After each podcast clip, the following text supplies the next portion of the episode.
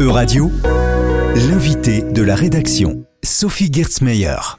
Aujourd'hui, nous souhaitons la bienvenue à Aude Merlin, chargée de cours en sciences politiques à l'Université libre de Bruxelles, spécialiste de la Russie et du Caucase et membre du CEVIPOL. Bonjour Aude Merlin.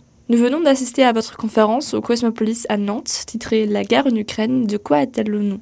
Vous avez notamment parlé de la fin de l'URSS et des développements politiques et sociétaux qu'on a pu observer en Ukraine et en Russie. Pourriez-vous m'en dire un peu plus? Au moment de l'effondrement de l'Union soviétique, enfin dans les mois qui ont précédé euh, l'effondrement de l'Union soviétique, il y a euh, trois chefs de républiques soviétiques de l'Union, les trois chefs des républiques slaves, en fait d'Ukraine, de Russie et du Bélarus, qui se sont rassemblés en décembre 91 et qui ont prononcer la mort clinique de l'Union soviétique. Après, euh, c'est vrai que 15 euh, États indépendants sont nés de l'effondrement euh, de l'Union soviétique et l'Ukraine et la Russie faisaient partie de ces 15 États indépendants. Il y a de nombreux facteurs qui ont fait que les trajectoires euh, petit à petit ont divergé. Bon, déjà la Russie, c'était le plus gros État, euh, enfin la plus grosse république à l'intérieur de l'Union soviétique.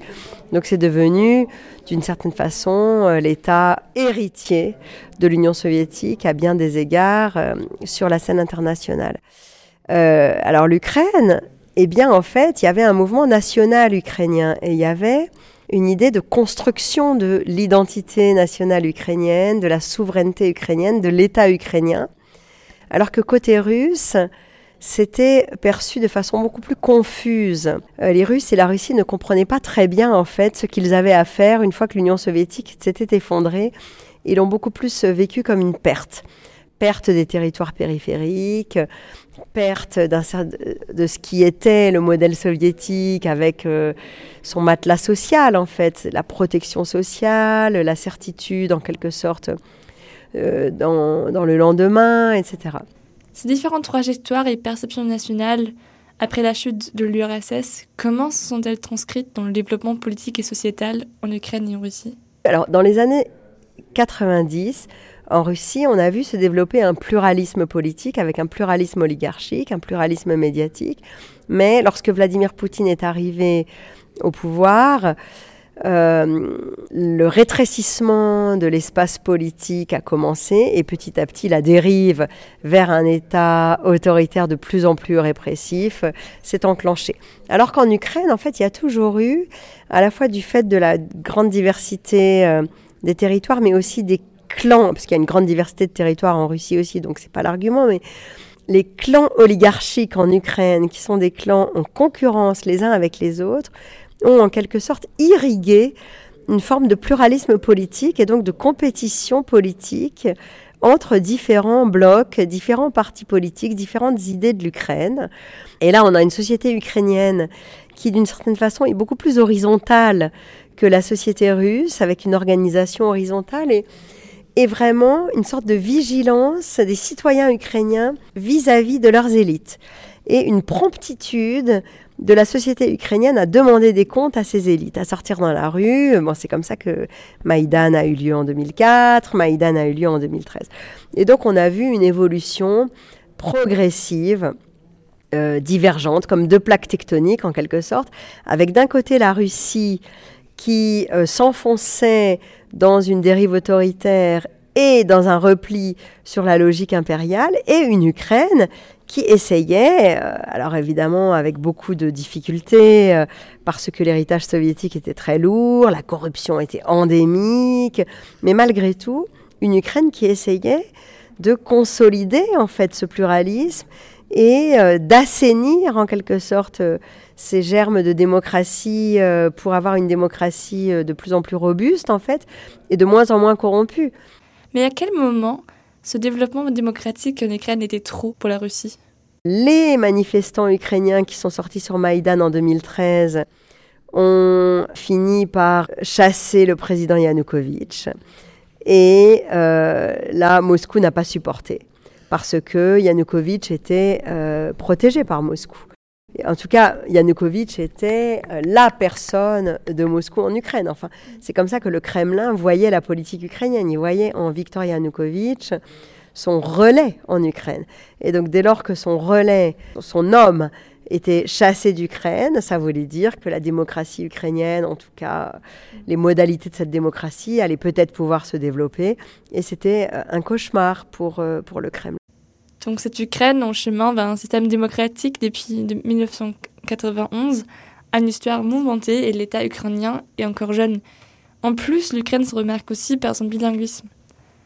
Comment alors s'est construite l'identité nationale ukrainienne et quel rôle a joué l'invasion massive Alors, euh, l'histoire de l'identité ukrainienne, des spécialistes pointus euh, de l'Ukraine le diraient mieux que moi, mais c'est une longue histoire, c'est-à-dire qu'il y a une identité ukrainienne, il y a une langue ukrainienne. En tout cas, le territoire ukrainien, il a évolué beaucoup, puisque avant 1945, enfin avant la Deuxième Guerre mondiale, il n'y avait pas la Galicie et la Volhynie, donc il n'y avait pas les territoires de l'Ouest déjà.